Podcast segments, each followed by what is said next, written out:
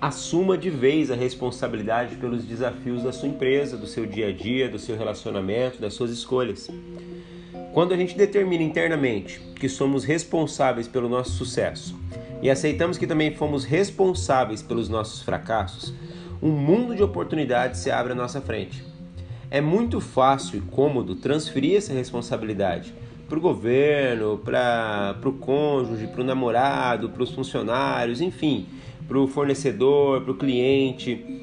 Mas, e, e se a gente quiser ir mais a fundo nisso tudo, o primeiro relato de transferência de culpa se dá lá atrás, quando Adão culpa Eva pelo seu pecado e a Eva culpa a serpente. Eu não quero entrar em méritos religiosos e, e, nem me interessa se você é ou não é crente em Deus. O que precisamos compreender é o ensinamento dessa história.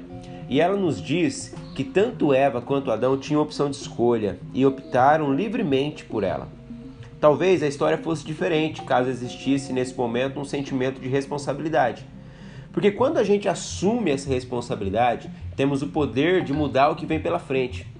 Encarar de frente as consequências, sabendo que somos causadores delas, faz toda a diferença.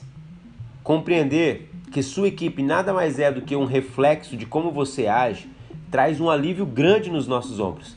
E com ombros mais leves conseguimos chegar muito mais longe.